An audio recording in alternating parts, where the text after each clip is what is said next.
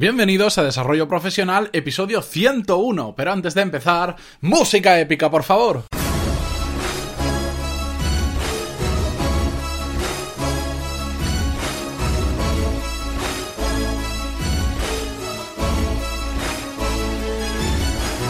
Muy buenos días a todos y bienvenidos a Desarrollo Profesional, el podcast donde hablamos sobre todas las técnicas, habilidades, estrategias y trucos necesarios para mejorar en nuestro trabajo, ya sea porque trabajamos para una empresa o porque tenemos nuestro propio negocio. Y hoy es el episodio 101, ya 101, hemos pasado los tres dígitos y espero que disfrutarais tanto como yo el episodio de ayer, el episodio especial número 100, en el que quise traer a Joan Boluda, que es consultor de marketing online, pero más importante para mí, la persona que me motivó motivó a comenzar con este podcast y ya llevamos más de 100 episodios que todavía no me lo creo. Pero bueno, vamos al tema de hoy que si no me alargo, porque hoy vamos a ver una técnica muy buena de productividad que es el compromiso con otras personas o con nosotros mismos.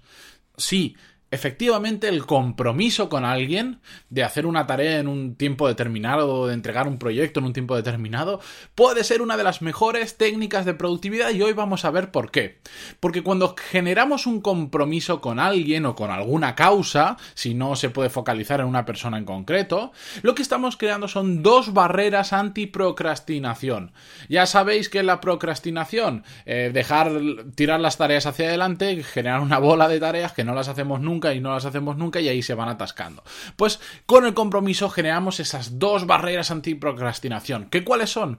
Una, no queremos defraudar a la persona con la que nos hemos comprometido. Por eso es muchísimo más efectivo comprometerse con una persona ajena a nosotros que con nosotros mismos, porque resulta curioso que nos resulta facilísimo defraudarnos a nosotros mismos. porque no nos sentimos mal? Porque al final no le afectamos a nadie más. Eh, eh, tragamos el mea culpa y ya está. En cambio, cuando hay otra persona delante, ya no es tan fácil decirle, uy, no he llegado a la fecha que te había prometido, con la que me había comprometido. Entonces ya generamos esa barrera. Si tenemos los valores adecuados, por supuesto, si nos dedicamos a prometer cosas, pero después nunca las cumplimos, pues eso ya es otro cantar. Pero cuando realmente nos comprometemos y queremos hacer las cosas bien, esa, ese no fallar, vamos, es una barrera antiprocrastinación brutal, porque no queremos quedar mal delante de la otra persona. Y la segunda barrera es la ley de Parkinson. ¿Qué es la ley de Parkinson? Bueno, pues vamos a ver. A la ley de Parkinson, dicho en un idioma entendible, dice algo así como que tardamos en hacer una tarea el tiempo que tengamos disponible. Y para para explicar esto mejor, para que lo entendáis, el mejor de los ejemplos son los exámenes. A nosotros nos pueden decir cuando estudiamos la carrera, en el colegio, en el instituto, cuando sea, que teníamos un examen dentro de un mes. Sabíamos con un mes de antelación que teníamos el examen. ¿Cuándo estudiábamos? La semana de antes con suerte y muchos estudiamos los dos o tres días últimos, si no el, el día anterior al examen. ¿Qué pasa con esto? Que al final dices, ¿cómo puede ser que lo mismo que podía estudiar en un mes lo pudiera estudiar en dos o tres días o en una semana? Por la ley de Parkinson, porque dependiendo del tiempo que tenemos, es lo que tardamos en hacer una tarea. Si a mí me das un mes, por ejemplo, me pasaba muchísimo cuando estudié arquitectura y lo he puesto algunas veces como ejemplo, eh, nos daban varios meses para hacer un proyecto. La mayoría de nosotros, lamentablemente, ahora ya he aprendido, al principio hacíamos poco y a medida que se iba acercando la fecha de entrega del proyecto, empezábamos a apretar, a apretar y al final terminabas haciendo el, el 90% del proyecto las últimas dos semanas. Y no salían malos resultados, salían buenos proyectos y podías sacar muy buena nota haciéndolo las dos semanas antes. ¿Por qué? Porque simplemente hemos ajustado lo que teníamos que hacer al tiempo que teníamos. Si me das un mes para hacerlo, pues tardaré un mes. Otra cosa es cómo distribuya yo las horas. Pero si me das una semana, tardaré solo una semana en hacerlo. Y si me das un día, tardaré un día en hacerlo. Por supuesto, si el tiempo es muy justo, el resultado no será igual. Lo que pasa es que si solo me das un día, yo me voy a concentrar en lo más importante de eso y no en los detalles. Si me pongo a hacer detalles, por supuesto no lo hago en un día y necesitaré dos, tres o cuatro semanas.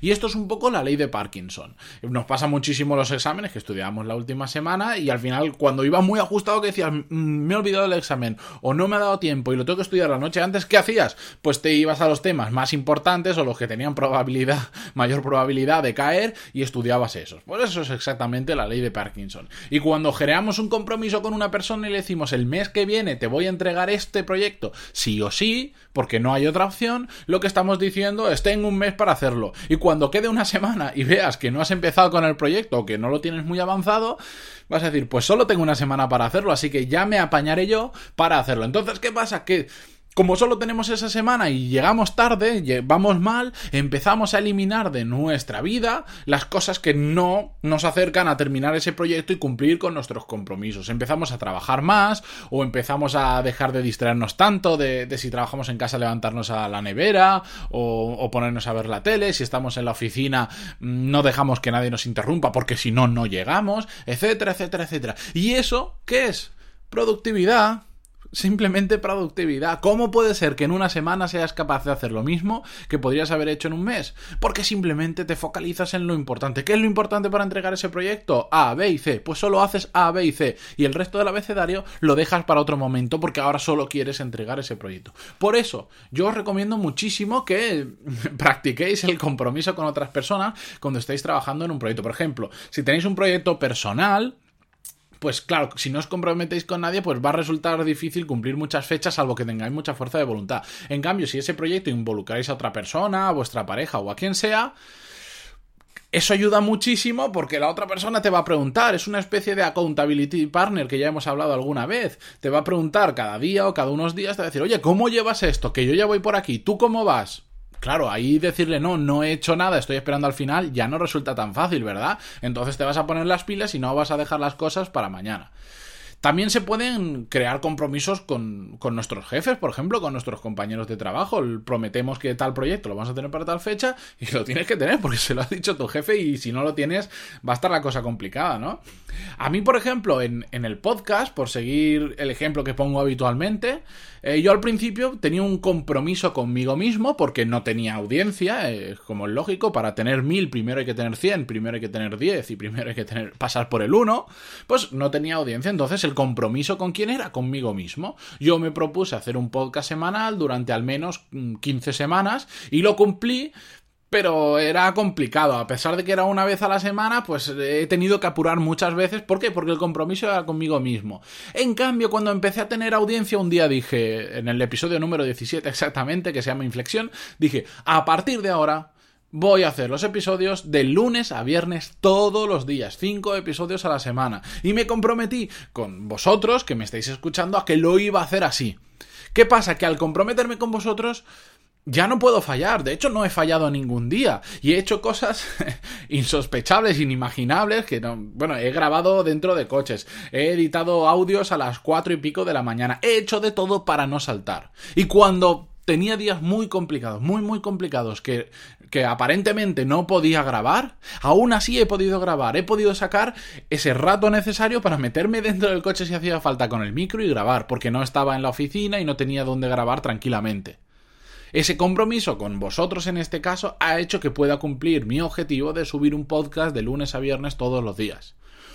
¿Entendéis a qué me refiero? Buscar si queréis una contability partner. En más de un episodio hemos hablado sobre esta figura. Una persona que simplemente te pregunte cómo lo llevas y que te dé vergüenza decirle que, que no has avanzado nada o que llevas retrasado. Generar compromiso con una persona. Funciona súper bien. Es una técnica gratuita. Es muy fácil de aplicar y es muy, muy, muy, muy buena.